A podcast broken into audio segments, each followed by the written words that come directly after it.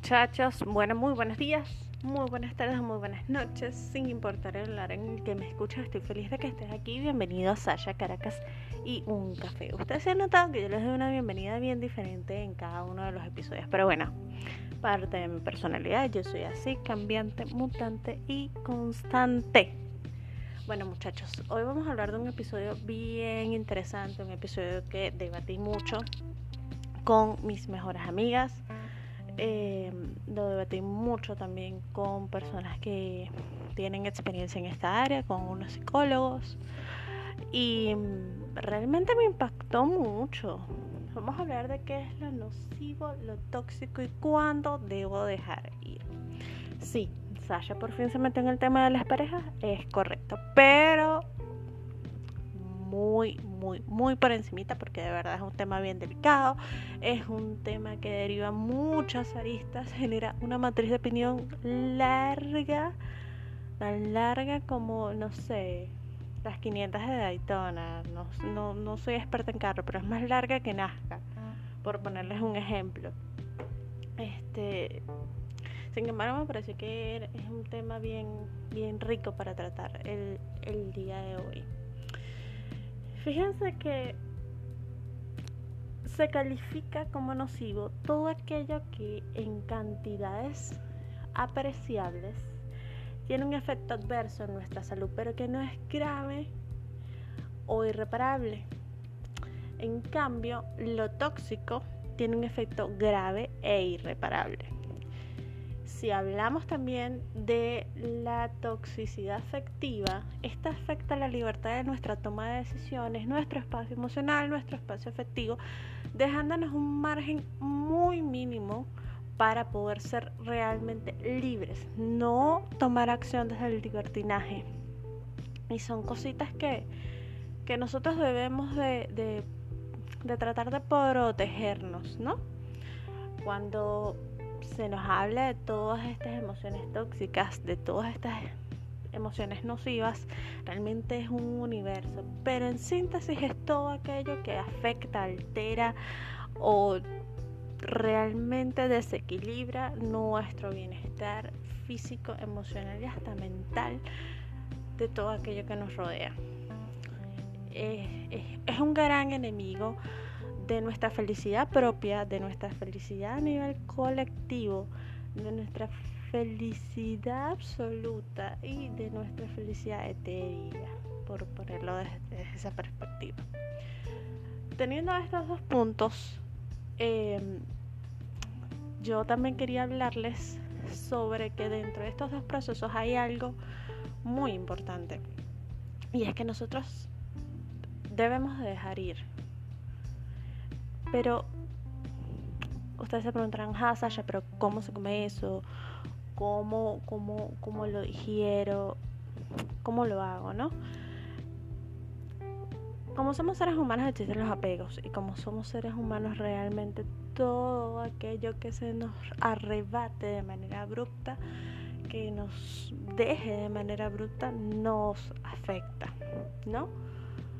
Hay recuerdos que nos pueden hacer daño, creencias limitantes, conductas, hábitos no saludables e improductivos que realmente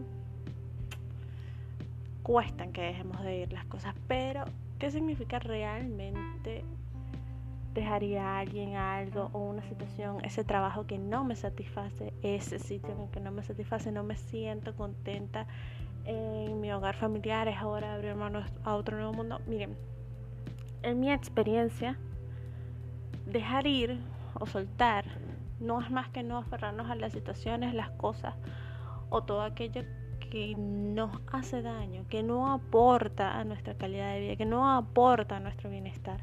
Y dentro del proceso de cambio y liberación, como lo es dejar ir, también está algo muy particular que es aceptar el cambio en nuestras vidas, tener apertura. Esto no es fácil de lograr, yo soy una persona que es muy recelosa, que es, muy de rutinas, es muy de hábitos, sin embargo a veces me salgo fuera de estos. Este, realmente a mí me ha costado, me ha costado mucho dejar ir a personas de mi vida, me ha dejado grandes heridas emocionales, heridas que estoy aprendiendo a tratar, que no son fáciles de tratar. Normalmente uno asocia el dejar ir con una pérdida, lo que nos genera esas sensaciones amargas, esa, esa intranquilidad, ese insomnio. Lo asociamos con que dejar ir me va a dañar, y a veces dejar ir es lo que me va a liderar, ¿saben? Dejar ir muchas veces no significa esa sensación de la que no logramos de, la que no logramos despojarnos como lo es el abandono, ese vacío, ese desamparo que, que queda allí. Sin embargo, dejar ir realmente no es nada de esto. Dejar ir es aceptar que la vida es cambiante.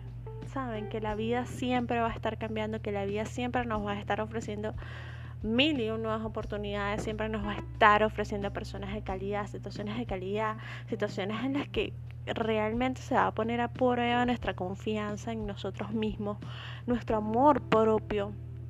Se va a poner a prueba muchas veces cuán fuerte soy, no para los demás, sino para mí mismo, cuán capaz soy de cumplir mis expectativas antes de cualquier otra. Y esto es muy, muy importante.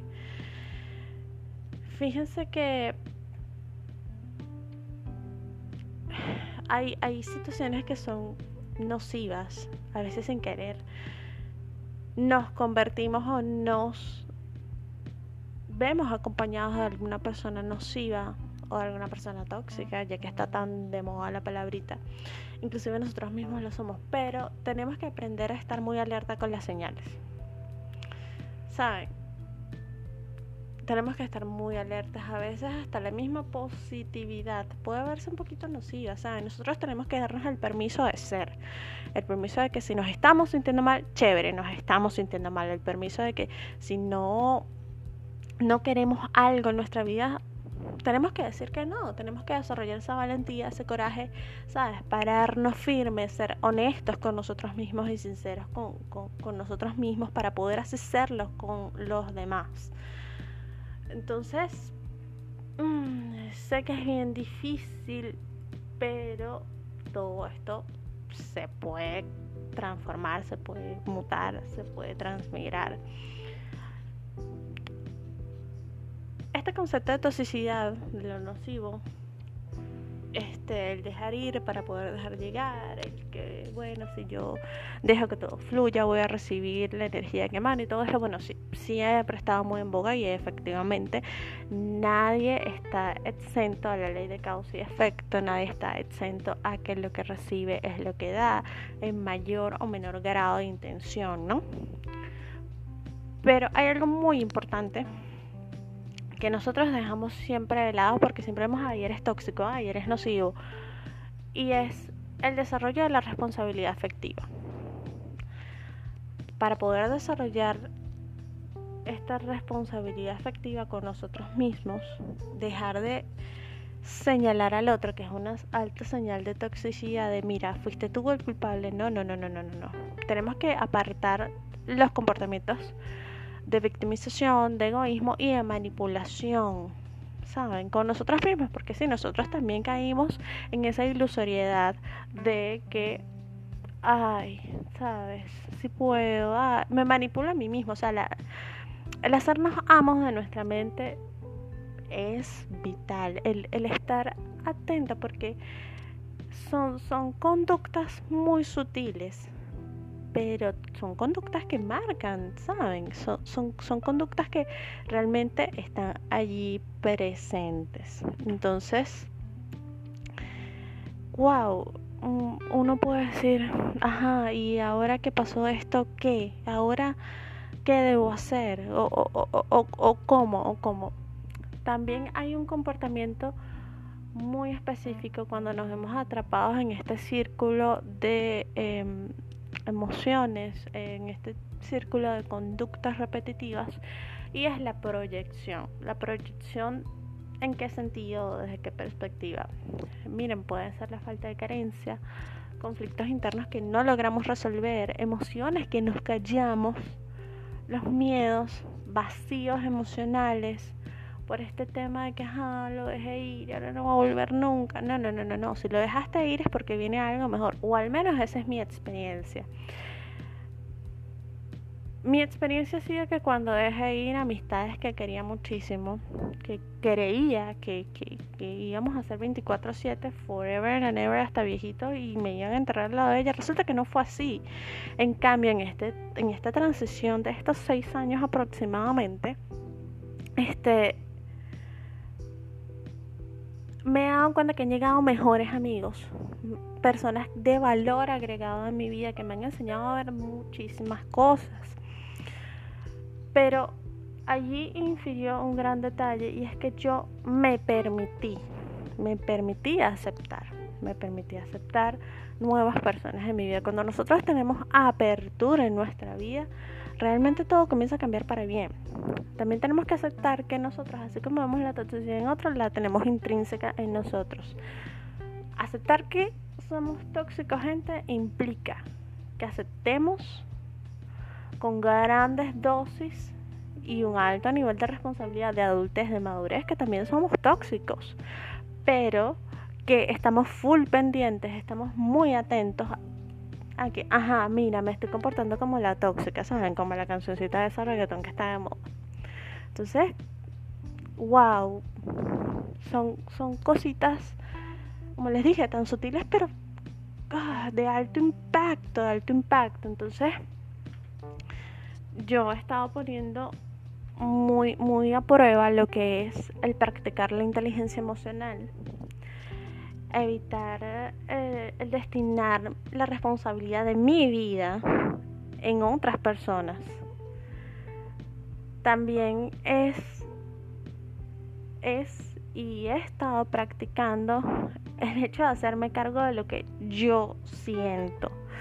O si, si tengo una discusión con un ser querido, no es que, ay, sabes, tú eres la que me estás haciendo enojar, sabes, estás haciendo todo lo posible por sacarlo por de mí. No, no, no, no, no, no, no. Simplemente aquí viene lo que los psicólogos explican como el tercer nivel de lazo afectivo, que son las relaciones espejo. Es no, tú me estás mostrando una conducta que realmente no es la adecuada para esta situación ni para otras y yo lo debo de transformar. También el canalizar mis emociones sido como que el top de la vida. Yo soy una chama que le gusta mucho leer. Soy una chama que, bueno, encontró este tema del podcast también como una medida de desahogo, pero que por misma pasión y miedos, como les hablaba en el episodio anterior, me lancé a hacer esto.